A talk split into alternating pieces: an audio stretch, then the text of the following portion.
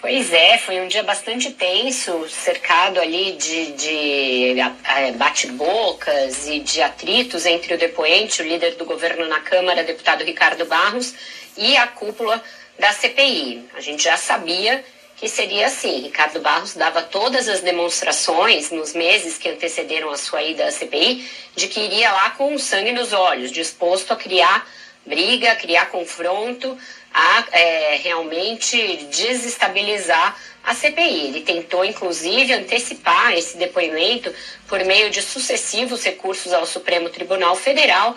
Quando finalmente foi marcado o depoimento, eu tinha sinceras dúvidas a respeito de como a CPI estaria municiada para ouvir alguém com as características do deputado Ricardo Barros. É um deputado de muito tempo, muita cancha, ele já enfrentou várias investigações, conseguiu se livrar da maioria delas. É, é ele era alvo do quadrilhão do PP, um dos inquéritos grandes da Lava Jato, que foi arquivado. Ele atuou largamente aí ao longo dos últimos anos em favor de medidas é, pró-impunidade, contrárias à investigação. Então, alguém que tem o couro muito grosso, muito curtido, e ele tinha uma narrativa bem montada. Uma narrativa segundo a qual não havia dados, nem fatos, nem provas de que ele intermediou venda de vacinas, tanto a da Covaxin quanto a daquela outra do caso da VAT, nem que ele indicou funcionários e nem que ele tinha ligação ainda com empresas que fazem negócios com o Ministério da Saúde, ele que já foi ministro da Saúde no governo Temer. Então ele chegou com essa narrativa toda estruturada, mostrando vídeo é, e falando grosso, falando grosso com os senadores da CPI. Já tinha feito uma notificação para que o senador Randolfo Rodrigues, vice-presidente da CPI, tivesse de se é, corrigir, tivesse de se retratar de uma declaração que tinha feito a respeito dele.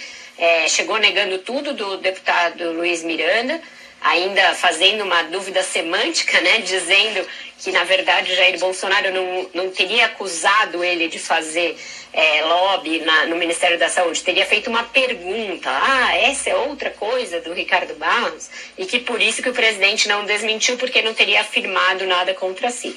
Era uma narrativa bem montada, mas irritou muito os senadores pelo tom que ele adotou, um tom bastante arrogante, incisivo e desrespeitoso em relação aos senadores, que acabaram suspendendo o depoimento, reconvocando para que ele compareça não mais na condição de testemunha, mas sim de investigado, e agora vão recorrer ao Supremo para saber como proceder caso ele continue mentindo. Eles dizem que ele mentiu em vários momentos e também irritou a CPI ao dizer que, na verdade, a CPI é que afugenta quem quer vender vacina para o Brasil, Carol e Rodrigo. Agora, Vera, esse adiamento aí serve mais, é, beneficia Ricardo Barros ou complica a situação dele? Porque estava claro que ele queria tumultuar, né? Parecia aquele jogo de futebol da Comebol, Libertadores, que o time já entra catimbando, que é para melar o jogo mesmo, e eu acho que ele ficou até satisfeito com esse adiamento ali no final, né? Ele vai vender, e os governistas já estão fazendo isso, a história, a versão de que ele desconcertou os senadores porque não havia nada contra ele e que assim eles decidiram ganhar tempo para escarafunchar ali os documentos, as quebras de sigilo e ver se conseguem algo contra ele. E vou te dizer, Carol, não acho que ele esteja de todo errado. É, os senadores não estavam preparados para esse depoimento. Isso era uma coisa que eu já percebia ao longo das últimas semanas. É, Ricardo Barros é um político ladino, é um político ensaboado. Esse caso ele é de difícil comprovação, porque indicação política, esse tipo de coisa não é algo que deixe rastros. É, o que eles precisariam ter era um elo mais palpável entre ele e a Precisa, entre ele e a Global, que é é, uma outra versão da Precisa, entre ele e esses servidores, fazer um nexo das agendas dele no Ministério da Saúde e o que saiu de liberação de recursos, por exemplo. Não me parece que eles tenham feito esse dever de casa antecipadamente. Eu acho que agora eles ganham tempo para fazer. Então, eu acho que sai menos pior para a CPI o adiamento. Para o deputado Ricardo Barros, ele vai poder vender como, é, olha, eu estava indo muito bem e eles adiaram para ganhar tempo. Não acho que ele esteja totalmente errado. É que o tom dele é aquele tom de alguém que quer desacreditar mesmo a comissão. E é isso que os governistas vão passar a fazer de agora em diante. Vocês vejam, Bolsonaro passou o primeiro semestre da CPI muito na berlinda, sendo atacado, foi pego de surpresa pelo caso Covaxin, aquilo deixou o governo no corner, foi o pior momento do governo. Aí depois do recesso, o que, que o Bolsonaro fez? Trouxe para o centro da pauta a história do voto impresso, aquela bobajada. Então tirou a CPI de cena no momento em que ela já estava fora de cena por estar no recesso. Agora, na volta, a CPI tenta retomar esse protagonismo sem tanto espaço. O Bolsonaro, de uma forma ou de outra, ocupou a agenda e o noticiário com a, a pauta de tumultuar a democracia dele. E agora os líderes governistas estão subindo o tom, subindo o tom contra a CPI, acusando a CPI de não produzir provas, só narrativas, que é o tom do é, senador Marcos Rogério ao longo de várias entrevistas hoje, é, acusando a CPI, e isso agora vai ser uma tônica, porque deixou os senadores muito irritados, então tenha certeza que Bolsonaro e outros vão repetir, que é a CPI que atrapalha a imagem internacional do Brasil, que é a CPI que impede que o Brasil obtenha vacinas. Então, eu acho que ou os senadores percebem o que está em curso e dão uma correção de rumos e um novo norte e começam a trazer é, coisas mais concretas e palpáveis é, para esses depoimentos, ou a CPI vai começar a entrar numa fase ruim, de uma, uma maré ruim aí. É, se vai prorrogando demais, né, também, né? O tempo que tem, daí você começa vai se perdendo entre tantas entre tantos caminhos né? E aí quando vem alguém com um discurso mais forte é isso que a gente acaba enxergando que aconteceu hoje. O Vera falando do presidente Jair Bolsonaro é, ele voltou a dizer hoje aí que que tem total apoio das forças armadas que as forças armadas são um poder moderador vai tudo contra aí o que o STF já disse. Ele está meio que seguindo aí uma linha do, do jurista Ives Gandras, né, do, do professor Ives Gandra Martins, né, que chegou a fazer um vídeo sobre isso, inclusive. Tem, é, essa interpretação bastante golpista do artigo 147 da Constituição, que, segundo a qual as Forças Armadas teriam um poder moderador em caso de crise entre os, entre os poderes. Isso é uma aberração, aberração constitucional e é uma tese que é antessala de um golpe. É um absurdo que isso seja dito em voz alta e desta maneira pelo presidente da República, porque as Forças Armadas elas têm o poder de zelar pelas fronteiras, zelar pela segurança do Brasil caso ele seja atacado, pela nossa soberania, mas elas não têm nenhuma prerrogativa e nenhuma determinação constitucional para atuar como poder moderador em caso de crise entre os poderes, que são três só. O Brasil não tem quatro poderes. Né? Tem o judiciário, o legislativo e o executivo. A igreja já em outras, é, outros ordenamentos constitucionais já teve um papel de poder moderador, é, mas não existe poder moderador na Constituição de 1988. Isso aí é uma aberração e é a semente do Bolsonaro para querer usar os militares como escudo, como anteparo na crise que ele vive com o judiciário. Isso é gravíssimo. É, a gente sempre repete aqui, eu repito hoje, espera que os militares não embarquem nessa aventura com o presidente da República. Ele diz que tem apoio total das Forças Armadas e isso não é verdade. Aquela esparrela que ele promoveu essa semana com desfile de blindados velhos pela esplanada, deixou envergonhada e acabrunhada uma boa parte do oficialato, da, das, dos militares com altas patentes nas três forças.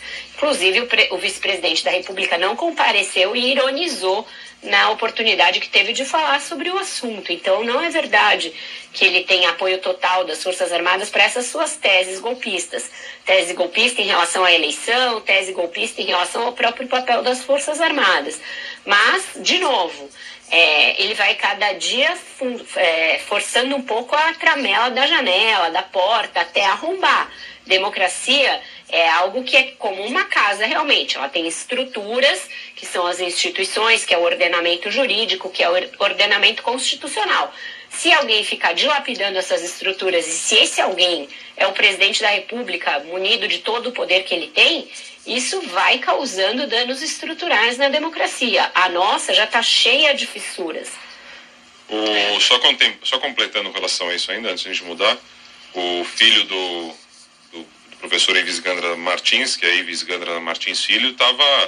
É, ele é ministro do TST, do Tribunal Superior do Trabalho, e ele estava ao lado do Bolsonaro no desfile lá das, das Forças Armadas que nós falamos aqui. E aí outra coisa também é que nesse mesmo evento o presidente convidou, né, os oficiais que estavam ali, as esposas, para conhecerem o, o, gabinete dele no palácio. Ó, sejam todos bem-vindos aqui e tal, esse é o meu gabinete aqui no palácio. E inauguraram também o uso optativo de máscara lá no Planalto. Pois é, né? O mestre de cerimônia disse que hoje o uso de máscara era opcional, né? É lamentável, é tudo muito lamentável. A gente tem países aí que estão é, retomando todos os cuidados, já tinham relaxado e estão retomando porque a variante Delta está comendo solta por aí. E no Brasil a gente tem uma, uma solenidade oficial com a presença aí de todas essas autoridades em que o exemplo que se dá é esse que é o pior possível, né? Lamentável. Agora, Vera Bocardi, é muito inquietante né, a reação das próprias Forças Armadas, porque, pelo menos em parte, a cúpula é, endossa quando é, aceita participar desse tipo de evento, colocar tanque nas ruas. Quem é contra silencia, até por uma questão é, de hierarquia. E a gente fica aqui nessa agonia. Nos Estados Unidos, por exemplo, quando Donald Trump tentou fazer desfile militar, colocar avião, não sei o quê, ele sempre era contido pela, pelas Forças Armadas americanas que sabiam muito bem do seu papel institucional. Né? Aqui a gente fica nessa incerteza, né, com apurações de bastidor é, e, e, sem uma palavra mais contundente das próprias Forças Armadas que se veem envolvidas nesse tipo de declaração, não, de ameaça E, e quando falam, você não tem a certeza se dá para acreditar. Quando falam, você ainda não acredita. Então, é assim, e aí você fica pensando, o que, que eles querem, o que, que eles imaginam da vida, o que, que pode acontecer para ter um comportamento desse e não ter um comportamento mais enérgico como está pedindo falam pra a Carol. né? Já teve endosso também, né? É, então, mas fica essa, sabe, esse, esse, esse comportamento, é, olha... É, a troca do comando militar e do ministro da Defesa foi a chave para esse comportamento mais complacente e cúmplice até das Forças Armadas em relação a esses arroubos golpistas do presidente. O, o general Braga Neto é um que comunga, sim, dessas ideias do presidente e lhe dá apoio incondicional. É, mas o alto comando das Forças Armadas é composto por outros tantos brigadeiros, almirantes e generais. É, é um grupo meio blindado ao qual a gente não tem tanto acesso. O que a gente uhum. tem é acesso a alguns desses expoentes que contam nos bastidores como é a receptividade ou não a esse tipo de tese do presidente. Ela não é plena e muitos dos militares, e o que nos dizem é que a maioria desse alto comando ainda diz que é, as Forças Armadas não se meterão em nenhuma aventura. Por que eu coloquei esse advérbio, né? Porque eu coloquei o ainda? Porque a gente tem visto isso crescer. Assim como a, o voto impresso, a gente não imaginava que pudesse ter 229 votos, se falava no máximo em 150, e em poucas horas é, se ganhou aí mais 50 votos, a gente não sabe o quanto a insistência em teses golpistas e um certo acolhimento dessas teses por parte de alguns postos-chave do comando das forças pode ir contaminando a tropa para baixo e também esse alto oficialato, né? Os golpes eles não nascem da noite para o dia, eles vão sendo urdidos. E isso realmente é um motivo de inquietação. Você usou um bom um bom, é, um bom adjetivo, um bom substantivo aí, Carol, quando você falou que é inquietante, porque sim, é inquietante mesmo. Fala do TSE que divulgou medidas aí relacionadas à eleição para tentar dar uma resposta também aos às queixas aí com relação às dúvidas sobre urna eletrônica. Exato, Bocardi, eu fico em dúvida se isso é uma boa medida ou se isso, por outro lado, mostra que o TSE, de certa maneira, caiu na armadilha do presidente. É, o que era um não assunto virou um assunto nacional e agora o TSE está anunciando medidas adicionais de segurança. Elas são muito diferentes do que já se faz hoje em dia? Não, não são. É, são quatro, basicamente, essas medidas. É, o fato de que os partidos e a sociedade poderão acompanhar todas as etapas da preparação da urna eletrônica. Hoje em dia, esse acompanhamento começa seis meses antes da eleição e agora vai começar já, desde já. Então, se antecipa e amplia esse acesso inclusive com a inspeção dos códigos-fonte.